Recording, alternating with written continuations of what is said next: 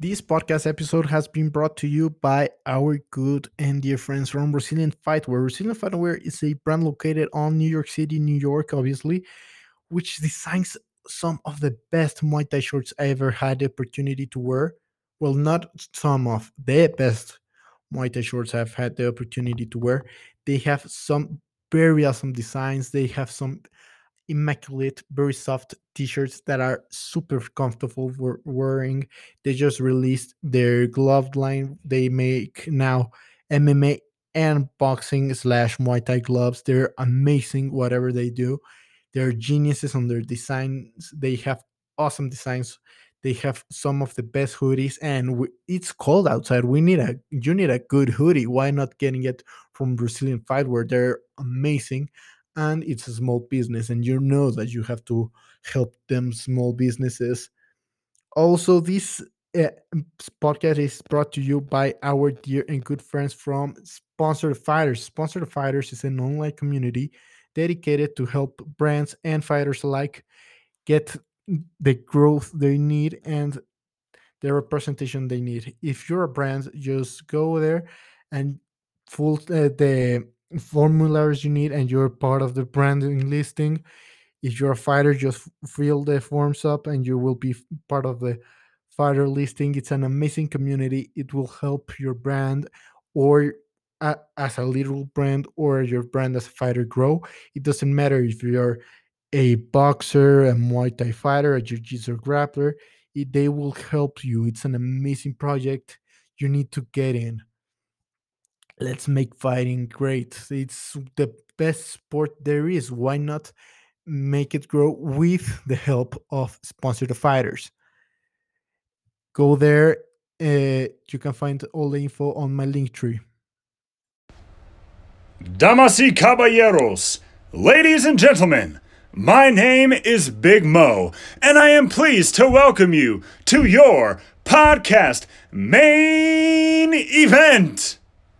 Introducing first your host. He hails from Mexico City, Mexico, presenting Che Monster, Jose Manuel.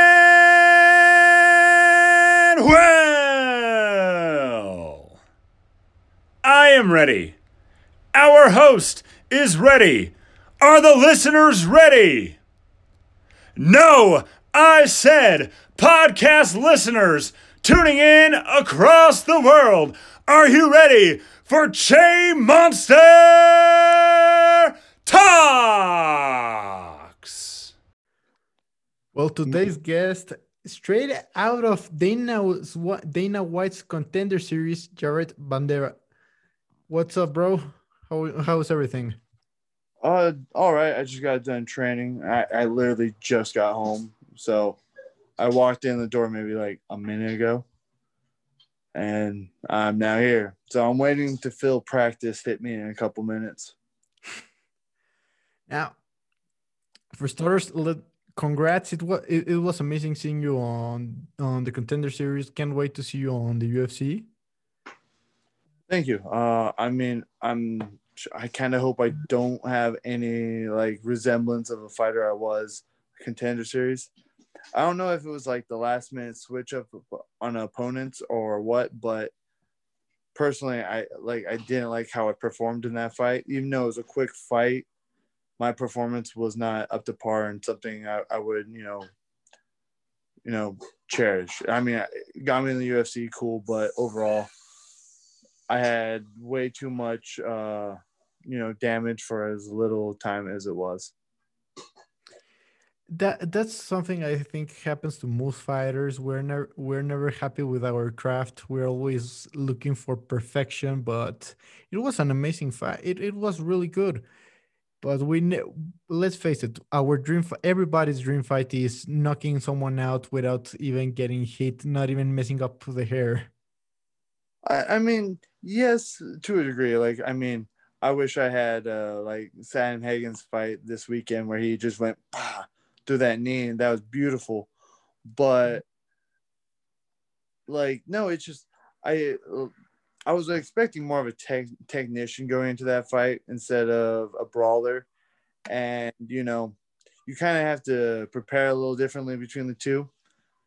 And you know, he came in just swinging hard, and you know, I I didn't react to the way I should, so I was uh, being a bobblehead for the first like minute or so, and that's just not a good look. Um, but I also, when we start grappling, I, I, I felt you know the giant uh giant gap between us. I was like, all right, I know where I need to take this, um, which kind of sucked because I was really hoping to showcase my stand up, but you know I'll I'll take the win. Uh, that's more important than just you know looking amazing.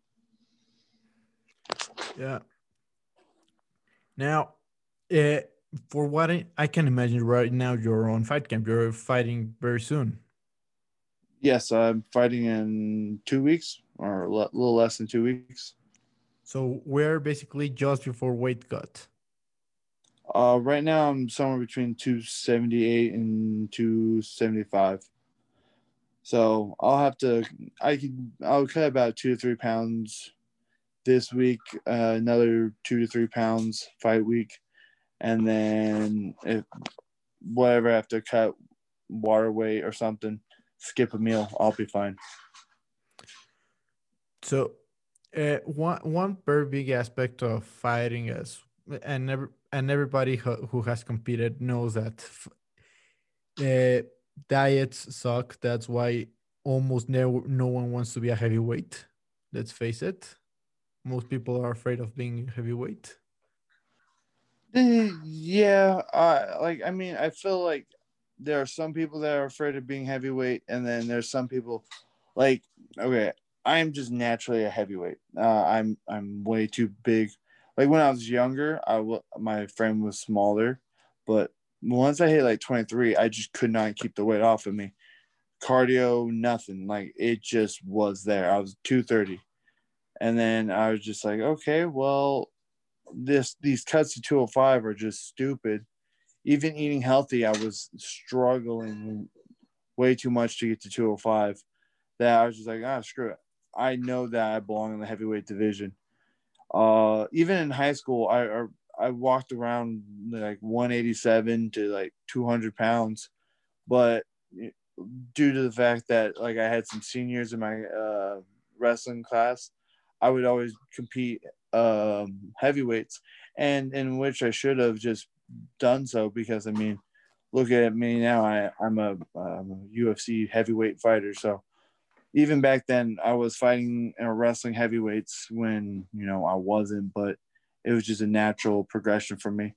I think though, like certain people have the frame to stay a lower.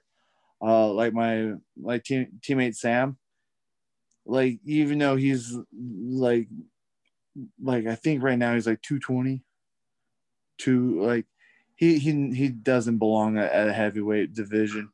My boy Jamal, uh again, not another person that can meet be a be a heavyweight and you know he's trying to actually go down to 185 but the dude's just all muscular and he's like i want to be smaller i'm like ah. I was like I, am like you might be stuck at 205 uh, but for the most part uh, I, it's just one of those weight classes that i think uh, it, it suits certain people other people it doesn't it, it is funny that you mentioned Sam. He has been on the podcast twice, actually. Oh, really? Yeah. He was actually the first uh, English episode guest. Oh, wow. Let me guess. He smiled the whole time. Yeah. That's all he does. I've hit him in the face so many times. I'm just like, Sam, stop, stop. I've I've seen him mad though. Okay, there is a, a dark side to Sam. How can you get Sam mad? Um, one time, like one time, I, I I did it. It was an accident, and it was funny. But uh, we we played Dagestani basketball at our gym, uh, inspired by like Khabib and his guys. Um, I'm sure our rules are a little different, but I can't throw a ball to save my life. All right, so let, us put that out there. I, I can't throw a ball. So I went to throw the ball at Sam's back because I was being a sore loser because I felt I felt like Sam cheated. I I believe, or they gave me uh, Trevor. One of the two. Tre- Trevor just you have Trevor, you lose. Uh, but I threw the ball at his back. I'm such a bad person when it comes to throwing that he turned and I hit him in the face. I'm just like, how did I literally hit you in the face when I was aiming for your back? And then his face went, I'm just like, oh, now he's mad. I'm like, all right, all right. I was like, I wasn't worried about it, but I was just like, I thought it was funny. We all thought it was funny, but he he was pissed. I was like, my bad. Um, yeah, like I I've seen uh, I've seen one time where he was about to throw down because someone said something that involves his wife and just it. I, in Sam's offense, I heard what he heard, and I'm just like, Sam gonna kill you, like, uh, and then, like, but he was like, he was smiling. He was like, "Hey, can you re-explain that again?" Because, and then the dude re-explained it. He was like, "Oh, okay, good. I'm glad that we cleared this up because I was about to kill you." I was like, Damn. Like, all right, Sam. Like, the, the that smile can disappear from time to time. I can't actually imagine that. Uh, after talking with him, and even uh, talking about the huge elbow he got, he caught on the last fight, he was still smiling. That's all he does. Like I, like I, I think like for me, like I am like me and Sam are like polar opposites of the spectrum. It, it's it's actually it's it's very funny. that Like we are complete opposites in almost everything. Uh, he he's always smiling. I'm predominantly frowning. Uh, like political, I'm I'm independent. He's a conservative. Um, he's a Christian, and I'm more or less. Uh, I'm autotheistic, agnostic. Basically, like I, I'm like like his left to my right. Uh, yeah, no. So he like I find I think that I'm the more technical of the two, of us two. He's a straight like I'm gonna break your face. I'm like I, I'm gonna beat you slowly. Yeah, I can see that he's very he's very open about his political views and everything about that. Which I don't know, but some I I it's okay. Like everybody should have their opinions, but let's face it, mo- most people don't care what athletes uh, uh, about athletes' opinions on politics. Let's face it. I love basketball. I love LeBron James, but every single time he posts anything about Joe Biden, he can go fuck himself. I don't know if I don't care because I, I'm Mexican or because I don't care about politics at all.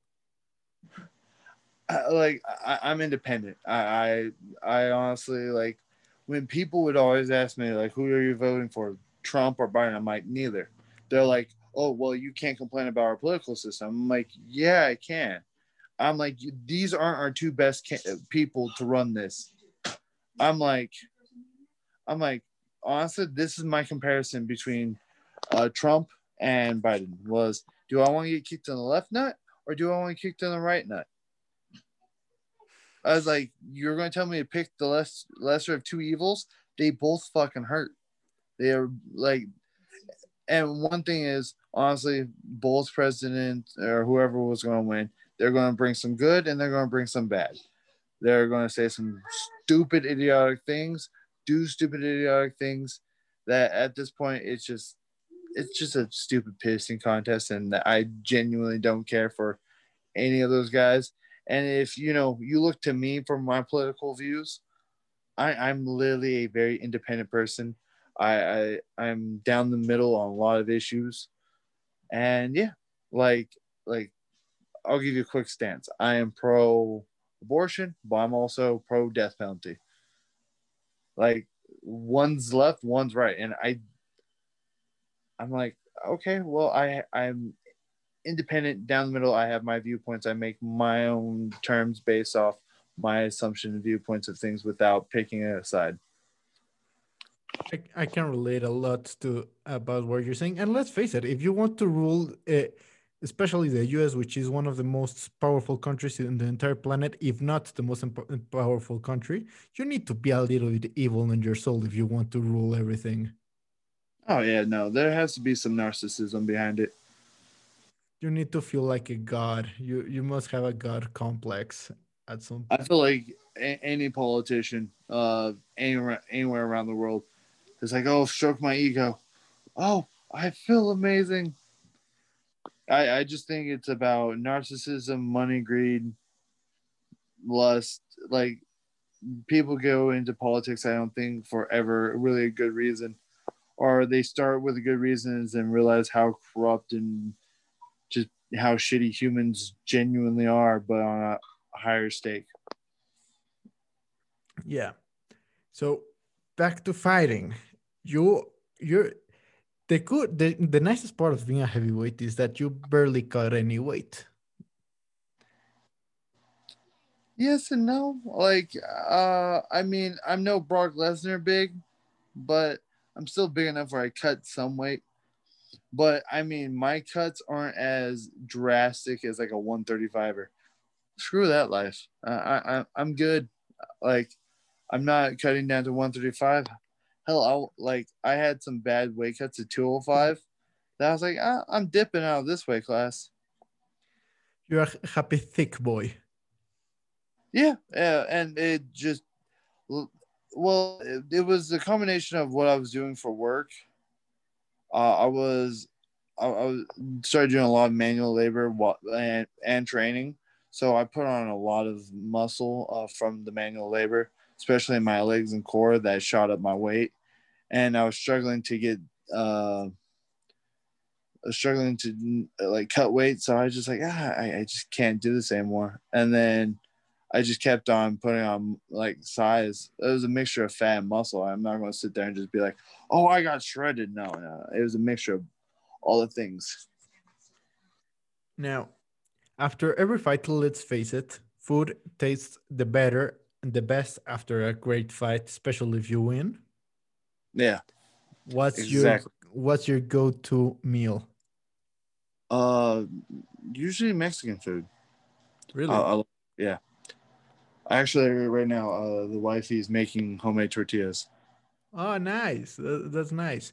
Whenever you're, if you're ever in Mexico City, let me know. I'll take you to the best taco stand on the planet. All right, I, I that is that that's something I'm down for. I like tacos. That's, that's one of my. I actually I learned how to make carnitas from my friend's grandmother who used to run a taco shop in Mexico City. So I, learned I learned, learned a few tricks of the trade. Uh, like my girlfriend, she's half white, half Mexican, but she's she's very pasty. So a lot of people just see that she's white, but her, dad and her his family all taught her how to cook and stuff. So when I'm like, "Hey, babe, can I have some enchiladas?" I, I get the whole like, she spends the whole day getting the tortillas ready, she'll make the enchilada sauce, and I'm just like, oh my god. And then depending on the meat, it depends on like what how she cooks it. I'm just like, yes. So sometimes it could take up to two days, but I'm not really complaining. it, it is worth it. Let, let's face it, good food is worth the wait. Yeah, and I mean like, like if she she makes like enchiladas, oh, I could eat a whole like tray of them by myself. Just like, I'll take 10 of these, you could have one. Do you prefer red or green enchiladas? Depends on who makes the sauce. Like, uh, like for my like my girl, I like she likes red, so she doesn't really mess with mess with the green. Uh, some of my old neighbors from Mexico had a really good green salsa. Every time they would ha- have uh, enchiladas, they would invite us over.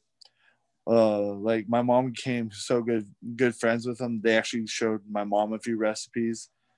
So like my mom and this family had like the standard, and then I met my fiance who was like steps above that. I was like, oh my god, these are the the best enchiladas.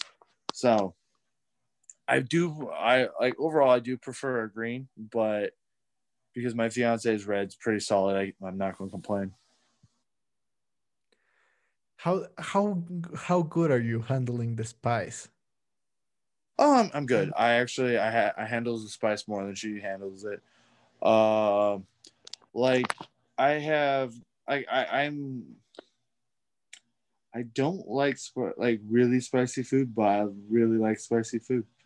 Uh, like I don't. If you're giving me hot just for the sake of hot, I'm dipping. But if it got hot and flavor, I, I could work around the heat. Uh, like I've I've tried Carolina Reaper, Ghost Peppers, and what? But I've like I have had good mixes with it where the heat's not so damning. Uh, I cooked uh for Halloween. I uh I baked brownies with ghost pepper inside and gave it to kids. that that's kind of a dick move, but it's, It's Halloween, trick or treat. It's one or the other. I picked trick for you. You uh. thought of the, you got the trick. that's a baller move. That's big brain time. That's just too smart for people. Oh no! Like I've done it so many times that they they don't trust anything I give them. Well, at least he doesn't have razor blades because I heard there on the US there's people who do that, right? Yeah, supposedly. I haven't seen it firsthand, but yeah, there's some dumbasses that out there that ruin it. Like, like you know what I do? Like mixing, like uh, like putting like instead of sugar, just a pound of salt. like that's not going to end your life. You're just gonna puke. You're, you're going you're going you're going to need some water. You know, it's not the worst thing out there. But yeah, there's some, some of these jackasses trying to do these crazy ass things, and just like, yeah, go fuck yourself. Yeah, that that's just being an asshole. What you're doing is comedy. They're Yeah, just being an like- asshole. Yeah, I, I like I'm all for pranks, like, but nothing where it potentially puts any of the kids at risk. Like, even before I gave those kids, you know, the ghost peppers, I'm not going to give these kids ghost peppers without trying it on myself. I'm like, all right, let me have this. Boom, boom, boom, boom. It was hot, but not enough to drop a kid. Hell, my daughter ate it, and at the time she was like, like early. She just turned three, or not just turned, like three and a half, something like that. She she was fine. So I'm like, if my kid can handle it, nah, the rest of them were fine. That that's that's a smart move. That's a smart move. Using your your kids as a test dummy, kind of, but with respect. Yeah, like I mean, like I do it to myself first because Yeah. you know, like if I can handle it, my daughter can handle it. There's you know, like th- there's at least a decent spectrum in between. Yeah, that that's that's a nice I, that's a nice plan. Now, this is a very controversial question. It has divided people and families for years now. Does pineapple belong into pizza? Mm, Like, like the pizza fan of me says no, but I understand why people do it. I mean, I feel like they're wrong still. Uh, like I don't do pineapple, but in all fairness, if you put nuts on your pizza, I feel like that's even more of a trip, like way worse than pineapple. Like I could work around the pineapple, but nuts, oh my god, that makes me want to hit people. Like I mean, pineapple, I'm like, mm. but you put nut on pizza. Now I just want to hurt you. I'm like, you're just insulting us right now. Yeah, that's yeah, that hurts. I I've never heard about anyone putting nuts on pineapple uh, on pizza. Thanks thanks God he hasn't caught up on Mexico. The, the, the wifey uh, likes one. Like, there's a place where they put nuts on her pizza. I'm just like, why do you do this to me? I was like, yeah, she, she's judging me in the corner. so so also a very let's let's face it uh, fighting is is getting bigger every every single day especially now with fight island and the the these youtubers getting into boxing like jake paul and logan paul. What are your thoughts on these kids getting into into boxing? Uh, honestly, I, I think it's kind of showing where boxing is. It's it's losing its prestige on being the toughest sport, and it's becoming more of a side cir- like a circus in a sense. And don't get me wrong, MMA has its. We have our own circuses, like especially Rizin. Like I mean, you can't you can't talk about boxing without bringing up Ri- Rizin and their sideshow. But I think there's also a lot more money backing in the boxing realm than the MMA realm. So instead of having these big profile fights with some of these fighters, it's easier to get these big name celebrities to get get draw attention to it because honestly, outside of your like top 10 big boxing fighters, there's not like I mean, for me and I'm in the combat sports, I don't know that many. Like outside of ones I have personally worked with, I don't know any boxers besides like the very famous rich ones. I can name maybe four to five, like on top of my head without really like trying to go into it. Like you got your Mayweather, Pacquiao, um, Canelo, uh, Fury, and um, what was his name? Yeah, so like uh, I Fury and the guy that he fought. I wilder yeah, Wilder. Like I could think of his uh, the bomber, but I was like, just couldn't think of his. Like I saw the face and stuff, but but for the most part, you really don't have that many big names out there. And so you know, having people like Jake Paul, Logan Paul, it kind of adds some spice to it. Yeah, let, let's face it, it may it, it draws attention to the combat sports world. Yeah. I, I mean personally like we we have to bring it up the Jake Paul versus Ben Askren fight. Sadly, like Ben Askren's not known for boxing. Just not. Now, personally, I hope Ben Askren loses, but not in not not in the traditional way of a loss. Like I don't want him getting knocked out. I don't I want him to throw his gloves down, pick Jake Paul up, and slam him just straight Greco-Roman freestyle, like five point throw over feet in the air, arcing, slam him on his fucking head. He's gonna lose, but he's gonna lose the right way. I'm gonna have more respect for Ben than ever before because honestly, he's now a boxer. He, he's he's not he's no one's been like yo Ben Askren, you got hands. No, they're like your grappling is amazing. So I would like to see, I would like to see Ben Askren just pick him up and slam him. I, I can agree with you. He, he strike, his grappling is everything he he has. Uh, well, not everything, but he's way more of a grappler than anything. And even that started his demise. He's he wanted to go straight for a takedown against Masvidal, and that's when everything went downhill. Yeah, quickly. Like he just was like, oh, nah, screw it, we're going to shoot right here, right now. Yeah, that that that was impressive. That I I, I want to start laughing just from reminding that. Let's Uh, face it- it, it's a stupid game plan. It, it, it was, and I mean, I like I liked how Ben Askren handled it. Like he goes, well, that sucked. Like he he, he wasn't mad. Like he he took fault on that one. Like now, Jake Paul thinks because Masvidal did it that oh he could magically do the same thing. How do you think the fight's gonna go down? Because let's face it, it, would be beautiful if he actually just suplexed the fuck out of Paul of the, this Jake Paul guy. But let's face it, he won't do that.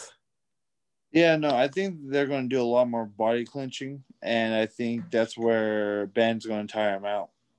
I think they're to clinch. He's to tire him out, drop his hands, and then I think that's when Ben Askren's to kind of unload on him, because at least with that, that's that's somewhat not his game plan, but it, it's something familiar to him. Okay, now, if you got the opportunity to fight any of these YouTube celebrities or these internet celebrities, who would you like to fight? Uh, and what uh, that one I don't know. Uh, I I mean, if we're talking about money and view, I would go Jake Paul because I mean that's money. But I mean, outside of that, I mean, I really have no no like there's that who, who's that big boxer dude that like everyone's chiming about? Uh eddie hall. Eddie hall. Yeah i, I take that. Uh, i mean people are like oh he's been working okay, because i made a tiktok video about this uh, about a week ago and i still get comments on it i said that if you are a big powerful dude it doesn't necessarily mean you're going to hit hard and oh my God, people were like, oh, Eddie Hall hits hard. Eddie Hall. I'm like, okay, it's possible that you can be big and hit hard. I'm not saying that all big people can't hit hard. Tyson, freaking Wilder, freaking Fury, hell, Rico Verhoeven, massive dude, hits hard. I've been hit by him. So, so size it just is for the most part people assume that if you're big you hit hard and that's not necessarily true and then also carrying that much weight uh, you tend to gas out your muscles a lot quicker and here's another factor that uh, not a lot of people are putting into this is your cardio could be good on the outside but there's a completely different set of cardio and mentality once you step in a ring. Like a lot of people are like, oh, I could get in the ring and perform. Like their cardio could be top notch, world class, but when they step in the ring, that mental like there there's just something about being locked in a cage or stepping into a ring and people like, oh, this is real. And their adrenaline drops and they don't know how to react properly. And that's how you see some of these people just get the, dismantled. And I think, you know, these guys are their egos in the way that they don't quite understand that their adrenaline is going to spike before that fight happens. And then they're going to be both gassed in the first round. Yeah, I, I, can see that. I can let's face it, it's it, everybody can hit pads and look cool on the internet, but re- really few people can go into a cage, into the octagon, into a ring, and actually perform under pressure, and especially perform eh, being inside a eh, basically locked with a guy that his only mission is to kill you. Yeah, no, like everyone thinks that they're really badass until that happens uh, as Mike, as one of Mike Tyson's quotes goes, everybody has a plan until they get punched on the face. Exactly. I was like, like I like Forrest Griffin's uh, plan. He goes, "My plan is to get punched in the face, and we'll go from there." I'm like, that that's solid. That is great evidence, like great advice because it, it does change the game. And then again, adrenaline. People don't understand that that's a thing. Like, oh, it, it's easy to walk under the lights and stuff. No, no. It, like people cannot perform sometimes under the lights. Yeah, it, it's there's a lot of people who look amazing while sparring, beautiful. You get them into a ring and they don't, and they look like they are not that like they don't even know how to walk properly yeah, I I've had training partners that I would say they are the world's best fighter in the room. But you put them in front of that lights and camera, they're nobody. They they can't perform. They cannot do what they did. They mentally get blocked, and I'm like, it's not that they're bad fighters. It's just there. There's a mental blockade. They haven't addressed the adrenaline dumps. All that plays a factor, and some of these people are not quite ready for for that, and it just it kind of sucks seeing that we're pushing like these low end celebrities to kind of do it. Yeah, yeah, it, it kind of sucks, but I think it's way better to see some stupid influencer YouTuber on getting into the ring than a Hollywood actor. I don't know. I think it, it, it would be even sadder to see, I don't know, Ben Affleck getting into a cage or whatever. Yeah. I can see what you're saying there. Now, eh, this is a very standard question for the podcast. It's very bizarre. I I I I can accept that, but how many midgets do you think you could take on a fight? At least a hundred. At least a hundred. Yeah, because I, I live by a philosophy that I've and I've used it on grown ass men. I will pick up on one motherfucker and beat other motherfuckers with one motherfucker. It works. I grab one person and I will literally beat some of my students with another student of mine. it, it, so I, that's that would be the game plan. Okay, so you would just grab someone, just swing him like a bat, or yeah, might as well. Nice.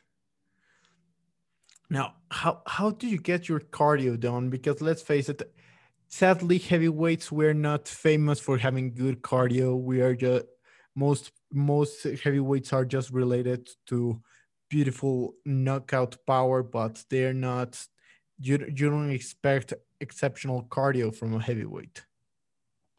Oh, I mean, I just train. I actually, I like again, like I hate using my last fight because I think that was kind of a terrible misrepresentation of me. I've, I mean, if you look at like my EFC fights, I think it shows my cardio very well there. Uh, when I fought for EFC, three out of the four fights were all 25 minute fights.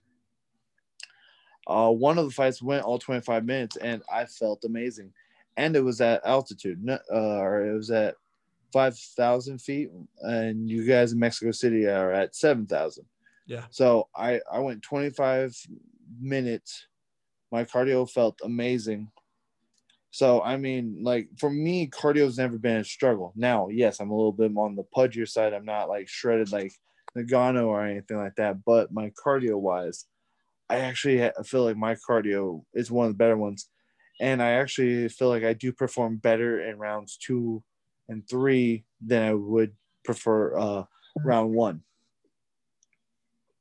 You you're uh, you need to warm up we could say. Yeah yeah I, I, like like like i'm a slow starter. Like granted most of my fights finish in the first round but I, I like i even know i'm like i need to pick that up okay that uh, that's that's nice I, I wouldn't imagine you being a low, a slow starter now what's the worst injury you ha- you've had throughout your career? I would say when I broke my ribs when I mm-hmm. was like 18, 19. Oh, that sucked. Um, and my staph infection. That hospitalized me for about a week. I was out of training for about mm, two to three months, just trying to get it out of my system. How did you get staph? Uh, I think it was a combination of just shaving my legs and because at the time I didn't have a car, so I would literally walk from the gym to my house, and sometimes that walk would be an, like an hour long walk and yeah, so I just I figured the combination of those two things kind of played a factor into it. Okay, now I can see you had your nails paint, painted. Yeah. uh, what what's the thought? What was the thought process behind that? Uh, so I paint my toenails. Uh, Oh. like, like so I paint my toenails. Uh, predominantly because like one, it just adds a little extra layer to your nails. So when you kick, you don't break them. Um, now one special like I did that when I was really young with it. Um, and it, it- so I didn't use my foot to kick. I started making sure I landed on my shin bone because when I land on my shin bone, my toes don't touch and the nail polish lasts longer. But then I would just do my toes and then I just hated the miss like my toes being done, not my fingers. So I just paint my fingernails. And then I would paint them black because it's kind of like the only goth thing I could really do that's outside of, you know, like doesn't really affect my fighting. Like I would if it was up to me, my ears would be gauged, piercings all over. I just I had, I had to take like you know I had to like sacrifice all that to fight. Okay. Now, I wanted to talk to you about the worst tattoos on combat sports. Who do you think has the worst tattoos? A part of Brock Lesnar with his sword penis thing on the chest. I don't know who has some of the worst, but I will say this: I notice a lot of fighters do not have any of the hard tattoos. Like if you look at a lot of fighters, they have a lot of back tattoos, chest tattoos, but it's hard to find them the, with rib tattoos. Is it like when I was getting like I have four tattoos myself, four and a half. I have one on my foot, one on my ribs, and then one on my tricep, and the one behind my ear. Now, my foot and my ribs were horrible. They hurt the most. Uh, then my tricep one didn't phase me at all. My neck one, I almost fell asleep. Now, I kind of had another one done, but it faded off, and that was god awful. Also, was the back of my Achilles. I, I put a stick figure, and holy hell, that was the most painful, excruciating, like five minutes ever. Damn. That that Yeah. that sounds bizarre. Oh yeah, no, I like stick figures. Uh, so I got it done. I'm just like, oh my god, this hurts so much. Oh, yeah, no, I, I kind of noticed that. I think uh, last night or wait, two nights ago when I was watching the fights, like I, I noticed like uh, Volkov, he has that giant uh, back piece. I like it, but it doesn't go on his ribs. I'm like, oh, you should have finished it, dude. You, you should have just went through. And then I think it was a few of the other guys. I noticed like their chest was done, but then it got, got to the ribs, nothing. I'm just like, oh, like these guys don't like their ribs done. I, I never thought about that. I never thought about that.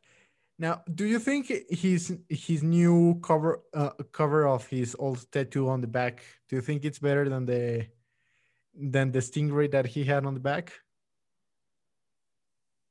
Yeah, I, I like I, I do like uh, like uh, traditional Japanese tattoos, so like that like I'm there's a little bias to it.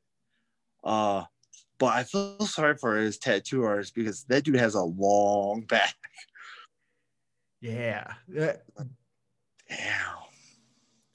he's six si- six seven. What the fuck? Yeah. It's like, How how tall are you? six four. So he got three inches on me. I got two inches on you. All right.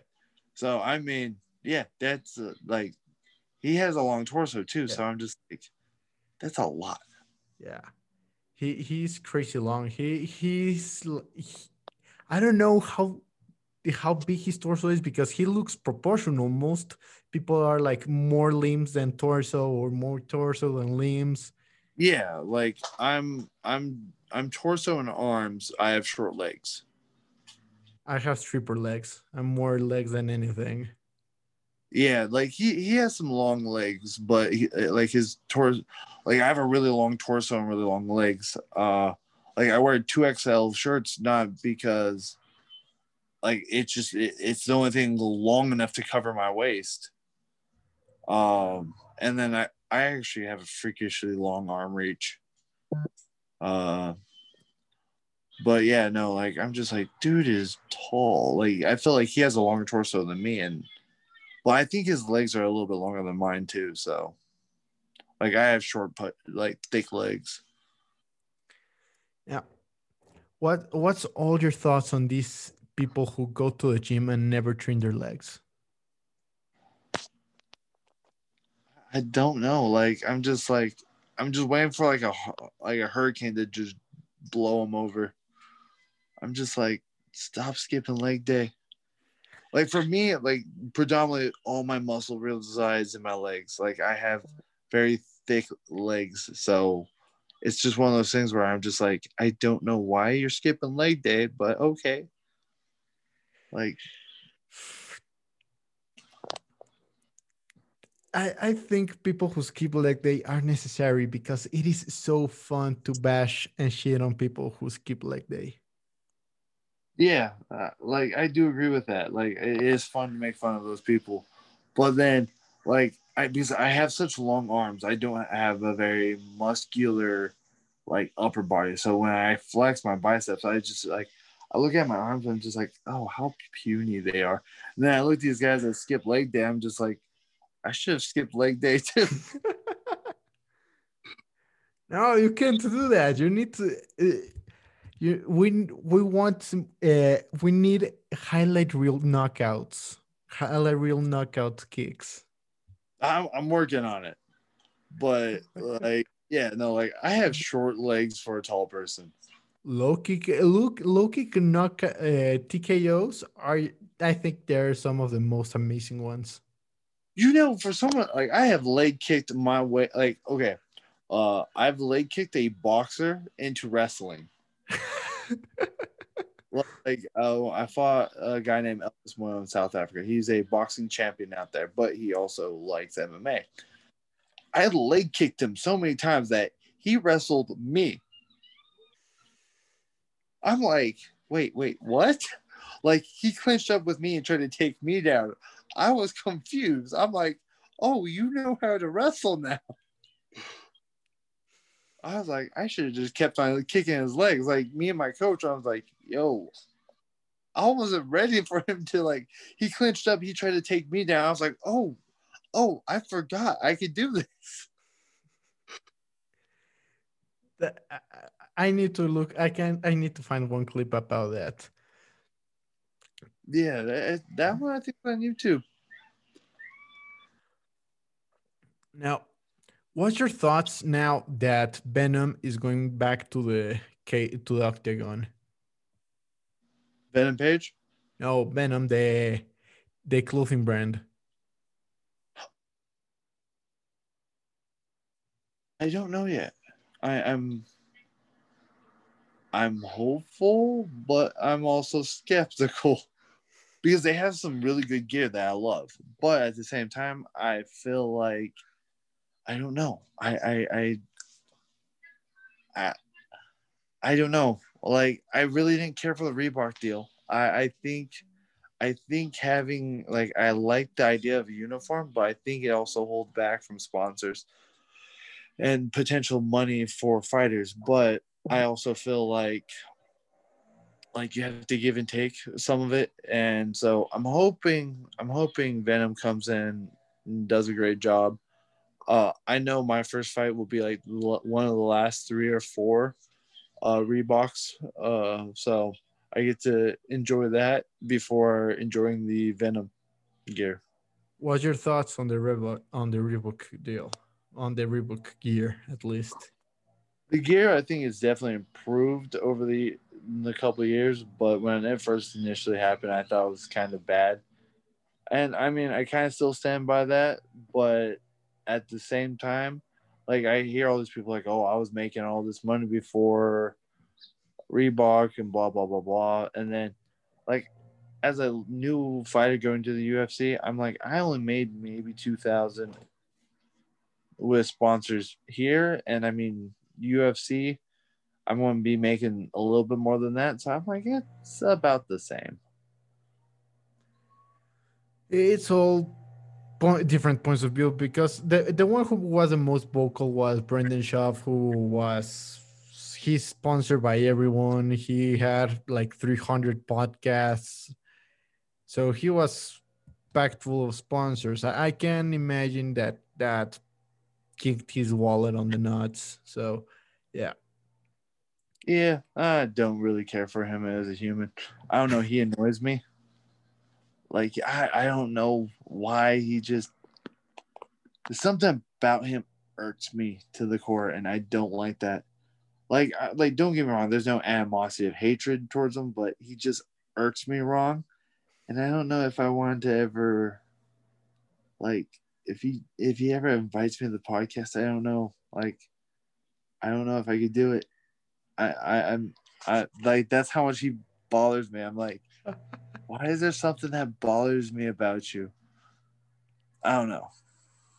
Hey, you you were you were fir- before the fighter and the kid or whatever one of his 30 hundred 30 hundred podcast names are. You were first on Monster Talks, so I'm very grateful for that. Thank you very much. Oh, well, that's cool. I like that. Now, yeah, sadly, fighters most times have these very bad and shitty rep about being assholes and being being very rude people. Have you ever met someone who's actually an asshole? Yes and no. Like, first of all, I'm I'm considered an asshole all the time. I, I'm told I'm a jackass asshole, annoying. Thank you. Uh, no, like, but like I've been told I'm a nice and loving jackass, but I I, I don't know because I, I am very like I guess I want to say opinionated, but I'm like when I say something, like I I do mean it, and people are like, "Oh my god, you actually said that about that person?" I'm like, "Yeah, I think he's a jackass." It's like that makes you a jackass. I'm like, no, that just makes me opinionated about him, and I'm not afraid to say it. Um, now I have an old teammate who, again, he's kind of that jackass, but kind of knowing his back, uh, knowing his backstory, it's also comes from a place of not fully understanding like how he should respond plus him not like him also cha- like completely changing who he was. Like he, he told me like like he's actually a decently famous fighter so i'm not going to actually say his name um it, but he's like told me like yeah i grew up around some crazy extremist um, that you know led me to believe this one thing. He goes, now I don't believe in this, and then so he had like a lot of hate and animosity because of it. And then like some of the things he says is very derogatory and very negative, and a lot of people are like he's an asshole and his pride gets in the way. But some of the times that his assholeness is actually his way of trying to be nice to you and try to push you beyond your limits. So there was that side of him where he's sometimes an asshole because he cares, but he doesn't really know how to show it. And you know, he's he's the like the one of the definitions of toxic mas- masculinity. And it's like, oh, okay, like I could kind of see why people hate men because of people like you. But again, knowing his backstory, knowing like how he comes about things, it comes out of a place of uh, comes out of a place of goodness. It's just he doesn't know how to express it. Okay. Now, now you're on the UFC. You're in the big leagues now. Will you? Will we see you getting into the trash talk business, or you won't do that? Uh depends on the dance partner. I'm not like I'm not like like I I I can if I want to. It's just not my forte. Like okay, like I, how I called out Spivac. I wasn't for sure if he was running from me or if his managers or coaches were protecting him to get in the UFC. We were supposed to find the regional scene. Now, he has yet to say anything negative about me. And I mean, I'm sure he might have said something like, oh, I'm going to beat him. That, that to me is not negative. Like, you know, he's not talking down to me and everything he's posted I've seen. It's been, you know, neutral. I could respect that. So I'm not going to talk trash to him. Now, the only person I kind of said some mean things about, I guess, was Greg Hardy. Uh, like I said, like I'm not impressed by Greg Hardy. I don't necessarily think he's an actual fighter just yet. Now, I'm not going to knock him for his past grievances. I do think that if he wants to turn a new leaf and he's trying to show it in the UFC, you know what? I hope the best for him in that sense. But I don't have, I don't believe that we're on the same level. I think he's a very athletic, strong dude, and that's all he brings to the table. Yeah, he ha- he's athletic, but he's not a fighter. I, I can agree on that. Not yet. Like I mean, like he's working on it, but I mean, like it, like most of us, you know, we had to come through it the hard way. What would be a tip you would give to any uh, fighter who is listening to this and wants to get to the UFC? Uh, if you want to make money, find a different job. But if you are dumb like most of us fighters, uh, avoid dating. Like I actually, I tell a lot of my students the biggest. Uh, my old black belt coach would tell us like the biggest crippler is uh, relationships, like dating and stuff, because you start losing focus. Like, oh, she wants to go to the movies tonight, so you skip practice oh, you want to do this, you, you get practice. Now, not every woman is like that. Like there are women that will, if you could find yourself a good woman that could back you, it's like, hey, I got practice, you know, cool. You know, jump on her when you can. Like, I mean, mine kind of backs me when I'm practicing. She's like, I guess you could go practice. Uh, but I mean, you you should always try to not date unless you can find someone that is willing to be a partner and understands your career choices. That, that tips that that comment just makes me feel better because my my ex dumped dumped me because I was too busy training. Yeah, and like I mean, it's just one of those things where, like, you know, it, it kind of sucks. Like, I mean, there, there's always going to be like some of those women that, you know, like Conor's wife. Not everyone's going to get a Conor, I don't know her name, Conor wife woman. Like, that woman nailed it. Like, Connor might have not been where he is without her. Now, there's, a, you know, so. So finding a person that could be a true partner could be amazing blessing, or I mean, I've been through a few breakups in this career. Uh, like one of them was my first girlfriend, like the first love of my life, was a giant deterrent on my career. She's like, "Oh, you never make time for me. This and this and that." I'm like, "Doing all this for you," and she's like, "No, it's never enough. You're training too much." It's, I'm like, "I'm all right. Screw it. I'm done."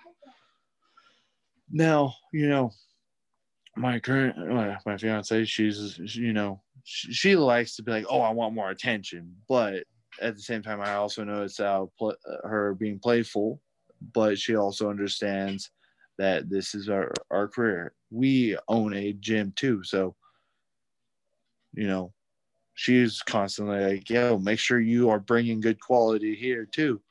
So but you know she's also a woman that likes attention now, what's your thoughts on this new wave of well, this not that new wave, but still kind of new wave of casual fans who are just here because Conor McGregor, who think that think that he's a goat. Uh, you're always going to have those people that are drawn to the greatest. I mean, eventually like if he brings in let's say let's say he brings in 100 people that are like oh conor like oh we're to watch this conor fights and then you know he find like they were watching the main card and they find someone new like let's say 100 people watch the whole main card. Let's say 90% of them all just watch conor and they don't care but you get those 10 they're like oh I, I like this guy i like that guy and you know instead of make them casuals they become you know actual fans of different people so i mean there's a good to it and there's a bad. Yes, you know, you know, you say something bad about they're like, oh no, not my Conor. He's so amazing. Uh, it's it's whatever. You're always going to get those fans. I mean, you mentioned Tom Brady, or uh, let's see. Uh, I I don't know how much you guys follow football out there. Uh, yeah, yeah, we I-. I was like, because I know some parts of Mexico they still follow football, American football, and then others are like, eh. And then of course football, soccer, but you you know you're always going to have those people that will always be drawn to the greatest. I mean, how many people were drawn to the Muhammad Ali, Mike Tyson? They're like, oh, these are the greatest, and you know, flooded everything just to see Mike Tyson and Muhammad. It's just people are attracted to basically the greats because in a way they're also freaks, and people kind of like a freak show. Yeah, let's be honest. LeBron James is a freak show. He doesn't look human. That's why people love to see him. That's why people are fans of Francis Ngannou. He looks like a fucking Greek Greek god statue. Yeah, exactly. So I, I mean, it's just one of those things where you, you're always going to have people that are drawn to the weird and strange, even though it's not weird or strange. It's just you know hardworking people that put you know their time and effort into one mm-hmm. particular thing, and people don't quite understand that. Yeah, if it, I, I've run out of questions. Sadly, I I I I, I couldn't script that many for for this particular episode. I'm and I'm very sad. For, uh, I'm I'm very sorry for that. Uh, That's fine. it was Uh, amazing talking to you. Uh, do, you were going to say something? Oh yeah, no, I'm like it. It it's fine. I mean, I only got about ten more minutes before I had to end it because I actually because of COVID, I have to redo all my medicals, and Oh. I actually have a I have to go to a cardiologist in about ten minutes, or I, like I have to get ready in about ten minutes ago. So I was going to end it one way or another, but I was like, I got some time. I like I'll drag it out a little bit longer. So I mean, don't don't feel too bad. Okay, well, it was amazing talking to you. I can't wait to see you fight. I want to see a huge knockout, some beautiful leg kicks. It's gonna be amazing. Thank you very much. Thank you for It was me. amazing talking with you. Uh, do you Uh, have do you have any anything you want to say to all the listeners? Oh, hi. Uh, nice to like meet you in a sense. Uh, if you want to follow me or hear me talk and ramble, uh, you can follow me on Instagram, Facebook, TikTok, and Twitter. I'm predominantly on uh, Instagram and TikTok. I really hate Twitter, but I'm there somehow, some way. So, thank you. Thank you very much.